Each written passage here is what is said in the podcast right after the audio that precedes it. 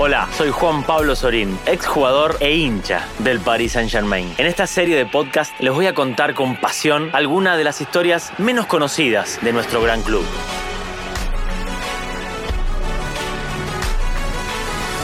Paris Magic, el podcast que le da vida a la memoria del PSG.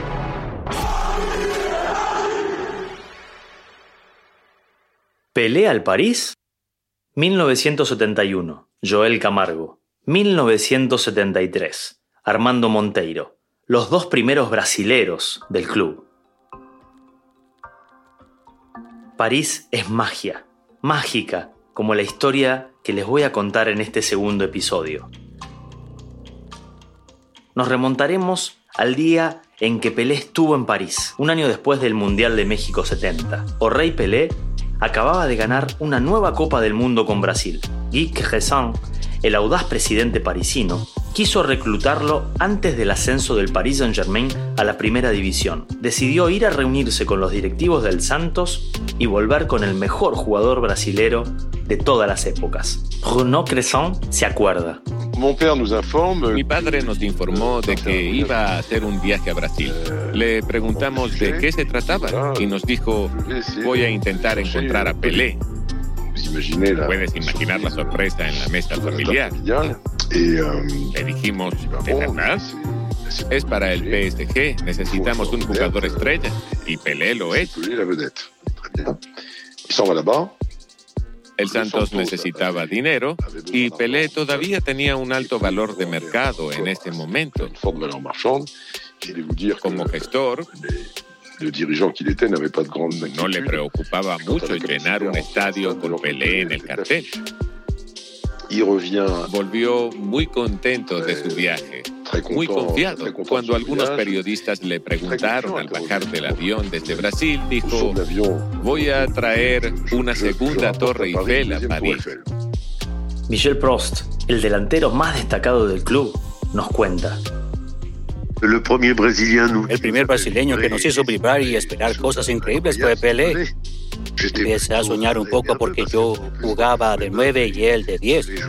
No digo que hubiera sido titular, sí, pero si hubiera sido, había jugado con Pelé. Así que estaba especialmente emocionado. Casi en el último momento, Pelé cambió de opinión. Quería quedarse en su país natal. No quería dar el salto. Pelé se quedó en Brasil. En su lugar, otro campeón del mundo fichó por París, Joel Camargo, su amigo y compañero de equipo en el Santos. La historia de amor entre el PSG y Brasil, que continúa hasta hoy, nació así. Camargo no es Pelé, pero es un gran jugador. Fue fichado como un prodigio a los 16 años. Con el Santos jugó más de 300 partidos y lo ganó absolutamente todo. João Saldaña, entonces entrenador de la selección, alabó su talento. Es el único defensor capaz de atacar y marcar desde afuera del área, dijo. Fichó por el PSG a los 25 años, poco después de haber conquistado el título mundial. Su llegada fue muy esperada. Tuvo lugar en un frío día de diciembre de 1971, entre los flashes de los fotógrafos en el aeropuerto de Orly. Sin embargo, la realidad de Camargo fue muy cruel un acontecimiento triste y siniestro puso su carrera en jaque. Implicado en un grave accidente de tránsito en el que dos jóvenes perdieron la vida ante sus ojos, Joel Camargo, acusado de conducir ebrio, fue despedido por su club, el Santos, y estuvo varios meses sin jugar. Pasó el último tiempo fuera del terreno de juego entre el tribunal, el tratamiento y la rehabilitación de su pierna derecha, afectada en el accidente. Era menos válido, incluso físicamente, solo para bajar las escaleras, por ejemplo. Así que era casi imposible que jugara al fútbol. Tenía una técnica excepcional. Era un jugador del nivel de Pelé, que obviamente era algo más, pero seguía siendo un nivel muy alto. Físicamente solíamos reírnos de él, pero si hacíamos una carrera de 50 metros y yo corría hacia atrás y él hacia adelante, le ganaba. Incluso sufrimos por él. El maillot parisino no fue suficiente para darle aliento e impulso. Solo participó en dos partidos oficiales de rojo y azul. Dos actuaciones mediocres, dos derrotas para el PSG. Fue despedido en febrero de 1972, solo tres meses después. Este fin de contrato supuso el declive de su carrera futbolística. Tras su paso por París, solo algunos pequeños clubes brasileros le abrieron sus puertas. Por otra parte, su compatriota, Armando Monteiro, demostró su carácter desde el comienzo. Fiel a su posición de delantero, llegó a París en 1973, con solo 23 años. Delante de los ojos del entrenador, Just Fontaine, justificó un rápido currículum en el que mencionaba su paso por el Flamengo y Botafogo. Y prácticamente propuso un contrato. Jovan Leclerc dijo de él, era una estrella fugaz. Yo diría que era un niño que llegó allí no sé cómo. No sé, debió ver la luz en el estadio. Llamó a la puerta de Just, que le dio un par de zapatillas para venir a entrenar. Su prueba en el campo fue suficiente para convencer al ex internacional francés, que llevaba varios meses al frente del club.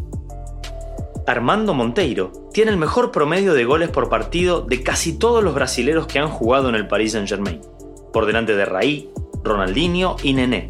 Solo Neymar lo ha hecho mejor que él desde entonces. Cinco goles en nueve partidos. Un paso sigiloso pero efectivo. El 10 de noviembre de 1973 permanece en la memoria de todos los parisinos. Había mucho en juego porque se trataba de un derby. El París recibía al club vecino, el Estrella Roja, líder e invicto del campeonato. Y esa tarde el PSG jugó su primer partido en el ya mítico Parque de los Príncipes.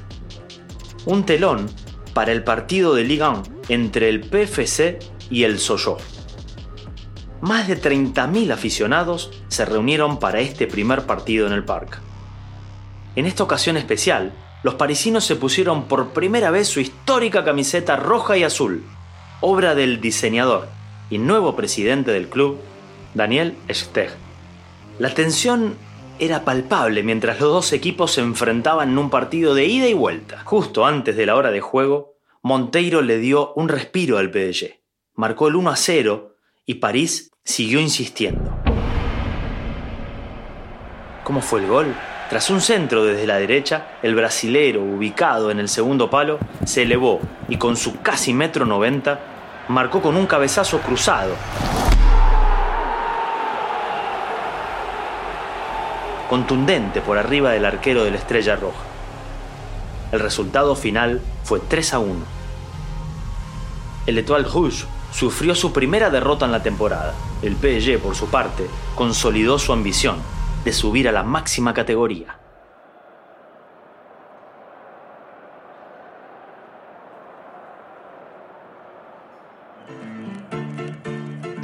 Yo diría que era más un músico que tocaba el fútbol que un futbolista que hacía música.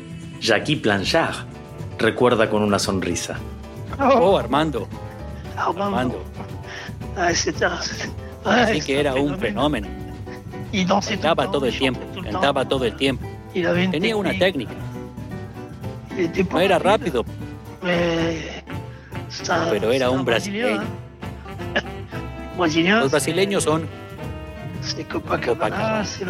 son chicas, música, sin que nos diéramos cuenta. Porque cuando llegó, vimos a ese tipo grande que hacía malabares todo el tiempo. Bailaba todo el tiempo, la vida era buena para él. Y luego no lo volvimos a ver. En un momento ya no estaba allí. Dejó el club al final de una temporada en la que el PSG ascendió a la máxima categoría. El Paris Saint-Germain fichó a Spiegler y en Pelé y tuvo su cuota de jugadores extranjeros. Monteiro voló al sur de Francia, no más el verde césped, no más el camino al gol. Se vuelca a las notas musicales y al ritmo de la noche. Graba un disco, se convierte en director de orquesta de música brasilera y se encarga de entretener a los mundanos de Saint-Tropez. Los anima durante las noches interminables de Eddie Berclay, mítico productor parisino. En Brasil, su compatriota, Joel Camargo, termina su carrera antes de llegar a los 30. Continúa su lucha contra el racismo, que sufre la mayoría de los jugadores afrodescendientes. Camargo cree que su carrera fue sacrificada, que fue crucificado por el color de su piel. Tras colgar los botines, cuenta detalles de su lucha. Fui el único que habló de la discriminación en aquella época. Mis compañeros de equipo me dijeron que era demasiado radical y me pidieron que me guardara estas cosas para mí. Me han entrevistado personas que querían que dijera que en Brasil no había discriminación. Les dije, tonterías, soy negro, sé cómo son las cosas. Lamentablemente, termina en el alcoholismo, la pobreza y la adicción al juego. Todas estas cosas son un combo letal cuando se está demasiado cerca de la injusticia. Para sobrevivir, llega a vender su medalla de oro de campeón del mundo. Nada más triste e impotente para un jugador de fútbol. Se mantiene con un trabajo de estibador en el puerto de Santos, que realiza hasta el fin de su vida, en el anonimato de los que se van y vuelven, como él, tras una dura travesía. Para seguir conectado con su pasión, fiel a su esencia, también enseña fútbol en las escuelas de Santos. El primer jugador brasilero del PSG se marchó definitivamente justo antes que su país fuera anfitrión del Mundial de 2014. Armando Monteiro, en cambio, ya había partido desde hacía tiempo.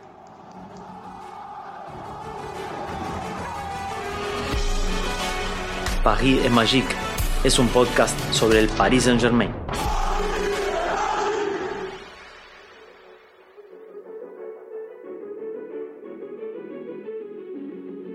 Paris Magique es un podcast del Paris Saint-Germain redactado por Melina Boetti, narrado por Juan Pablo Sorín y producido por Bababam.